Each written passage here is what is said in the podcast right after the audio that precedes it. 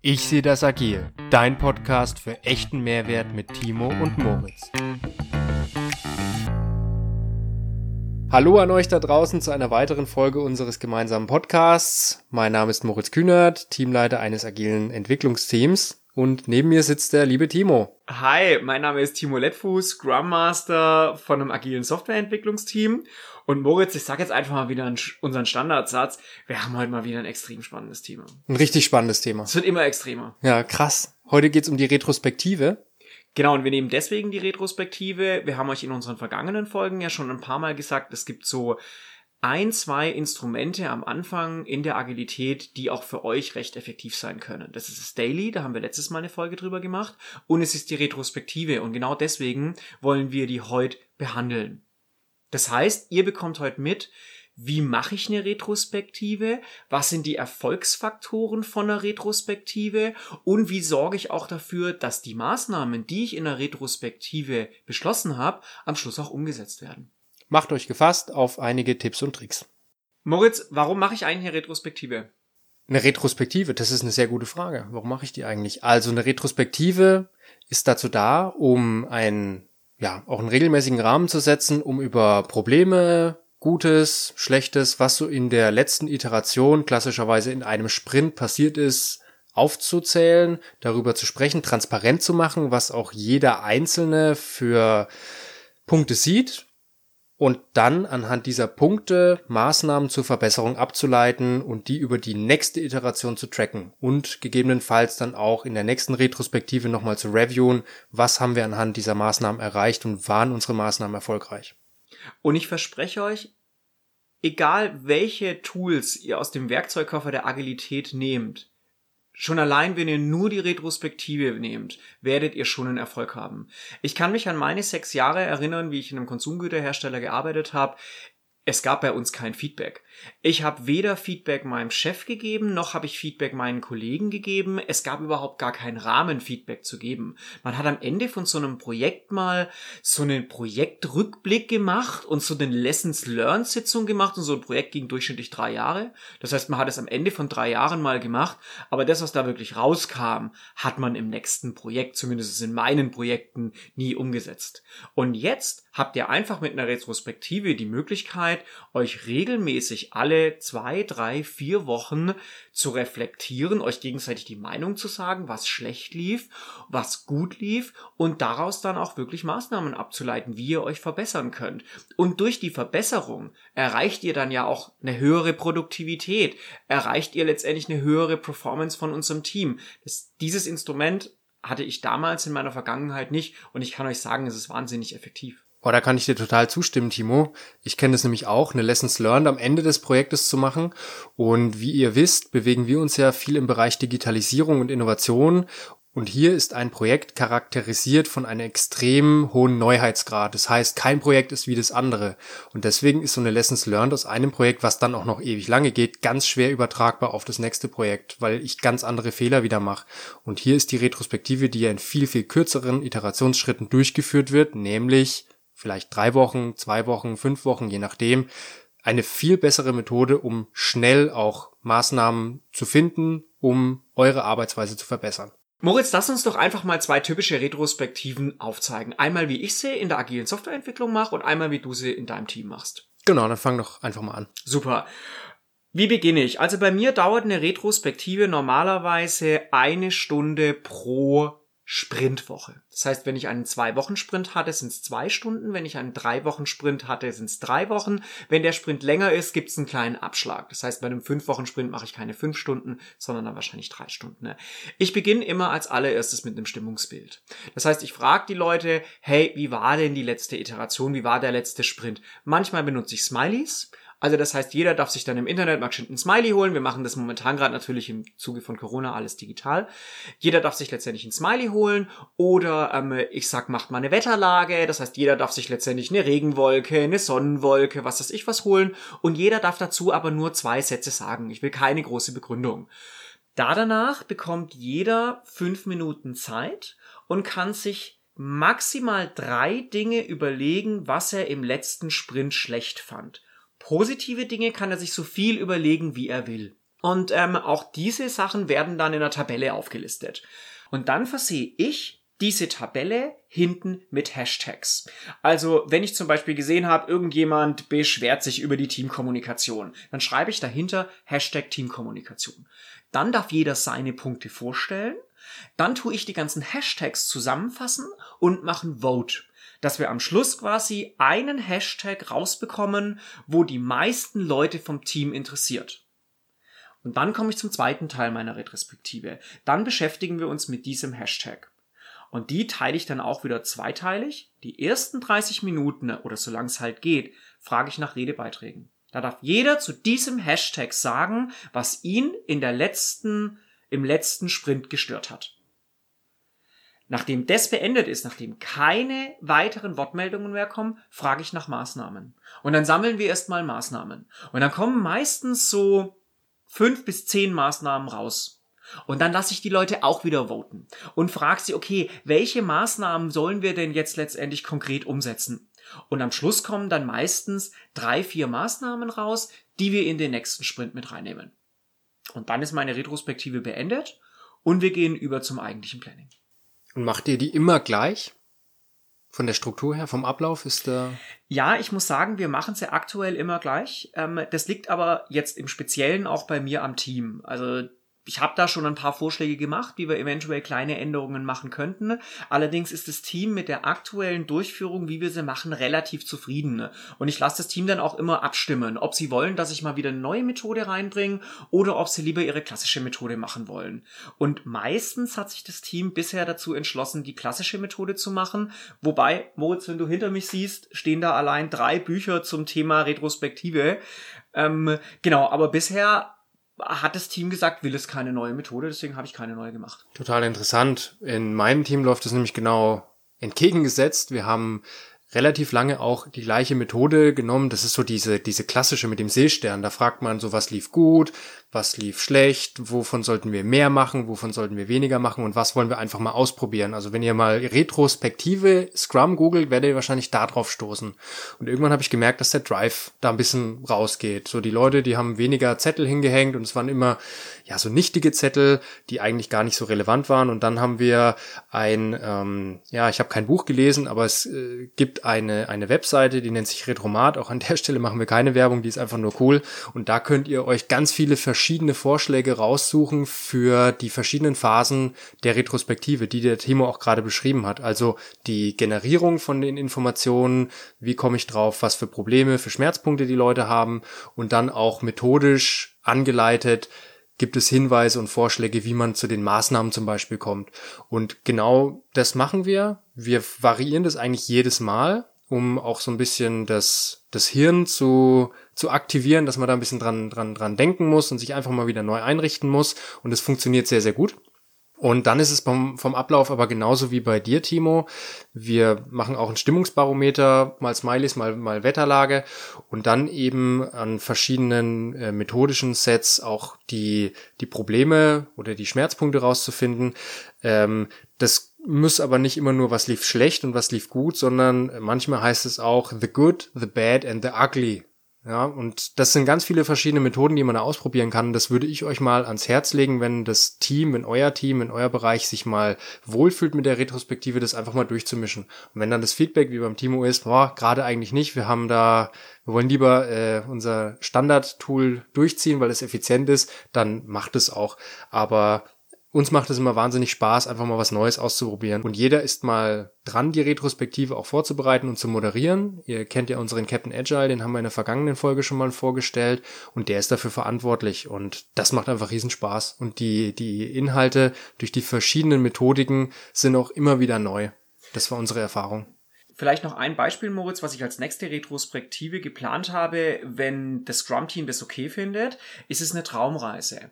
Und zwar, es ist ja so, im Agilen soll man ja tendenziell immer auf das Positive schauen und nicht auf das Negative, weil das Positive verstärken bringt das Team stärker voran, als das Negative auszugleichen.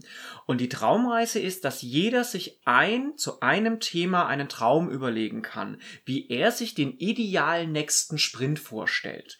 Und dann stellen quasi alle diesen diesen Traum, also jeder darf dann einzeln seinen Traum vorstellen und am Schluss entscheidet sich das Team für einen Traum von einer Person, die verwirk der verwirklicht wird. Dann darf derjenige diesen Traum nochmal vorstellen und dann fängt wieder das mit den Maßnahmen ab, dann leiten wir Maßnahmen ab, wie wir denn von diesem ausgewählten Traum vom Traum in die Realität kommen könnten. Das ist letztendlich eine Retro, die ich in den nächsten ein, zwei Sprints mal machen möchte, wenn das Team sagt, ja, es ist okay für sie, sie wollen weg von ihrer normalen Methode. Total interessant. Achtet aber darauf, dass egal welche Methode ihr anwendet, immer timeboxed arbeitet, dass ihr von den drei Stunden beispielsweise nicht zwei Stunden nur irgendwelche Problemchen diskutiert und sammelt und dann keine Zeit mehr habt, richtig coole Maßnahmen abzuleiten. Achtet darauf, dass ihr das einfach timeboxed vorbereitet und dann auch wirklich hart abbrecht meiner Erfahrung nach, und ich denke, Timo, du kannst da zustimmen, äh, mehr Zeit bedeutet nicht unbedingt bessere Maßnahmen und äh, mehr Probleme. Die Probleme, die in den ersten Minuten, 10 Minuten, 15 Minuten einem nicht in den Sinn kommen, auch die positiven sind nach meiner Ansicht nach nicht die wichtigsten. Und wenn sie wichtig sind, deswegen machen wir die Reto ja regelmäßig, kommen sie halt beim nächsten Mal drauf. Perfekt. Moritz, du hast ja jetzt eigentlich gerade schon super zu den Erfolgsfaktoren übergeleitet, weil ich sagen würde, die Timebox ist auf jeden Fall ein Erfolgsfaktor. Einen zweiten Erfolgsfaktor, den ich gerne nennen würde, ist nicht zu viele Maßnahmen. Also es reicht völlig, wenn ihr zwei, drei Maßnahmen habt, die im nächsten Sprint umgesetzt werden, weil das Team muss diese Maßnahmen ja A behalten können und B müssen sie sie im Alltag auch umsetzen. Und wenn ihr 10, 15 Maßnahmen habt, wie ich es früher auch in meiner Retrospektive habe, das überfordert das Team völlig. Ja, und wir machen es dann auch noch so, weiß ich nicht, wie es bei dir läuft, Timo, wir vergeben dann Verantwortlichen für die Maßnahmen. Also da steht dann einer drauf mit Name und ähm, entweder bis zum Ende des nächsten Sprints oder vielleicht kriegt man es ja auch in einer kürzeren, in einem kürzeren Zeitraum hin, hier auch ein Enddatum drauf zu schreiben, bis wann wollen wir das Ganze abgeschlossen haben. Das heißt nicht, dass derjenige das alleine machen muss, aber er ist dafür verantwortlich, dass diese Maßnahme umgesetzt wird. Ja. sehe ich genauso, würde ich auch absolut als Erfolgsfaktor sehen. Ein weiterer Erfolgsfaktor, der mir einfällt, ist, alle müssen die Maßnahmen zusammen besprechen und beschließen. Bei mir ist es jetzt so, mein Scrum-Team ist relativ groß. Wir sind mit mir zusammen elf Leute und perspektivisch werden wir wieder zwölf. Am Anfang habe ich den Fehler gemacht, die Retrospektive aufzuteilen. Das heißt, wenn ich drei Fokusthemen hatte, habe ich gesagt, okay, das Team tut sich mit der Retro, äh, mit, mit, mit dem Thema befassen, das Team mit dem und das Team mit dem. Und am Schluss darf jeder seine Maßnahmen vorstellen. Das hat nicht funktioniert. Es kamen mega viele Maßnahmen am Schluss raus und die Maßnahmen, die Team A beschlossen hat, sind ja nicht die Maßnahmen von Team B. Klingt nach dem Not Invented Here Syndrom. So sieht's aus.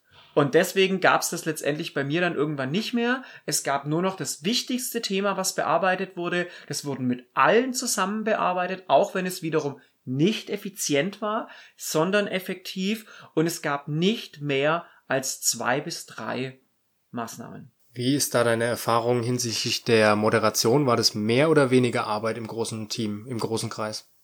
Größere Teams erfordern meiner Meinung nach immer eine stärkere Moderationsfähigkeit wie kleinere Teams. Vor allem dadurch, dass du timeboxst, willst du ja, dass viele Leute auch wirklich ihre Meinung dazu sagen. Ne? Und es gibt Leute, die einfach gern reden und es gibt Leute, die weniger gern reden. Ne? Und du musst natürlich aufpassen, dass du Leute, die weniger gern reden, auch mal zu ihrer Meinung befragst oder schaust, dass sie wirklich ein bisschen Redezeit bekommen und Leute, die gern reden und viel reden, dann halt irgendwann auch mal hart unterbrichst, weil sonst schaffst du es mit der Timebox halt nicht, am Schluss auch fertig zu werden. Da unterstützt euch natürlich auch die Methodik. Also wenn es eine Reihenfolge gibt, in der jeder seine Kärtchen beispielsweise vorstellen darf, dann kommt auch jeder zu Wort. Ja, also bei mir ist es zum Beispiel auch so, in unserer Retrospektive gehen Wortbeiträge nur über Melden. Also bei uns schreibt man nicht gegenseitig rein, sondern man meldet sich im Chat, wer einen Wortbeitrag hat und der kommt dann auch dran und der wird vom anderen dann auch nicht unterbrochen. Außer jetzt natürlich in dem Fall von mir, wenn ich merke, er redet halt gern und es kommen keine neuen Inhalte mehr. Dann unterbreche ich ihn natürlich. Aber er wird nicht von jemand anders unterbrochen. Hast du schon mal eine Retrospektive nur für dich selber gemacht? Nee, aber das ist vielleicht witzig, Moritz. Ich habe schon eine Paar-Retrospektive mit meiner Freundin zusammen, beziehungsweise mit meiner Frau gemacht. Aber für mich selber habe ich tatsächlich noch keine Retrospektive gemacht. Du? Ja, ich habe tatsächlich schon eine Retrospektive selber gemacht, ähm, im Zuge meiner meiner Masterthesis, weil ich ja hier auch eine Fallstudie geschrieben habe, über ja die verschiedenen Rahmenbedingungen, äh, die Digitalisierung begünstigen oder verhindern. Und hier habe ich mir einfach mal versucht, möglichst objektiv die Frage zu stellen, wie ist denn die aktuelle Situation in meinem Umfeld? Und das hat erstaunlich gut geklappt. Also auch hier eine Methode mir überlegt, die jetzt nicht allzu kompliziert war und äh, die dann einfach auch wirklich timeboxed durchgegangen und da kamen echt coole Ergebnisse raus. Also probiert es gerne mal aus, bevor ihr es vielleicht im Großen aus, austestet. Beschäftigt euch einfach mal damit und ja, vielleicht findet ihr ja irgendwas raus, was ihr in eurem Arbeitsumfeld, in eurer Arbeitsweise direkt verbessern könnt. Super, Moritz, jetzt haben wir mitbekommen, wie macht man eine eigentliche Retrospektive. Wir haben über die Erfolgsfaktoren gesprochen von so einer Retrospektive. Jetzt fände ich es noch wichtig zu sagen, wie schaffen wir es denn, dass diese Maßnahmen auch wirklich umgesetzt werden?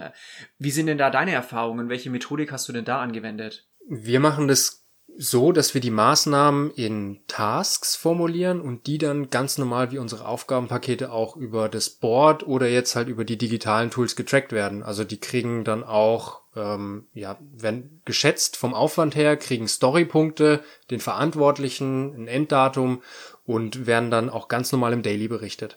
Okay, cool. Bei uns ist es so, also ich finde deine Methode echt super, da muss ich mir jetzt gleich mal eine Scheibe abschneiden, vor allem mit diesen Tasks, weil dann ist es letztendlich auch wirklich getrackt.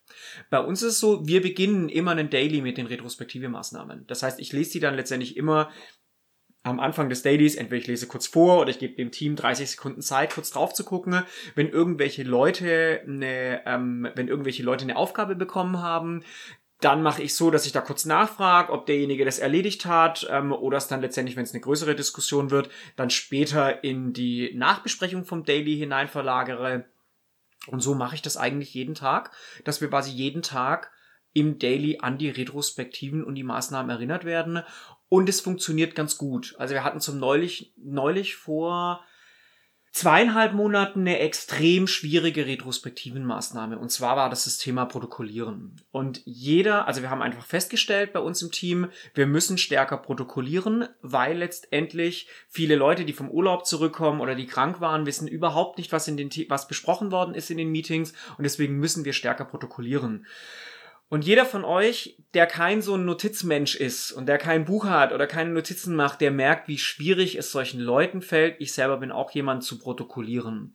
Und das war wirklich richtig anstrengend, aber durch dieses kontinuierliche Erinnern und immer wieder darauf aufmerksam machen, haben wir es geschafft, diese Retro-Maßnahme umzusetzen. Spitze. Wir wollten noch kurz ein paar Worte dazu verwenden, wie könnt ihr denn eine Retrospektive aktuell in Corona-Zeiten machen. Offline ist ganz klar, arbeitet man mit Post-its und Brown Paper und ist auch eine total effiziente Methode, aber online geht es gerade nicht. Wenn ich es mir raussuchen könnte, würde ich eine moderne Kollaborationssoftware nehmen. Also wir haben zum Beispiel sehr gute Erfahrungen gemacht mit Miro.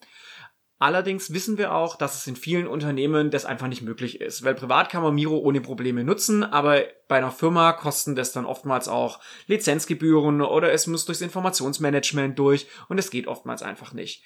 Moritz, was hast denn du für Erfahrungen in deinem Team gemacht? Mit was für Software arbeitet denn ihr? Ja, wir versuchen das auch möglichst nachzubilden, unser schönes Board, was wir alle schmerzlich vermissen, wo wir dann davor stehen.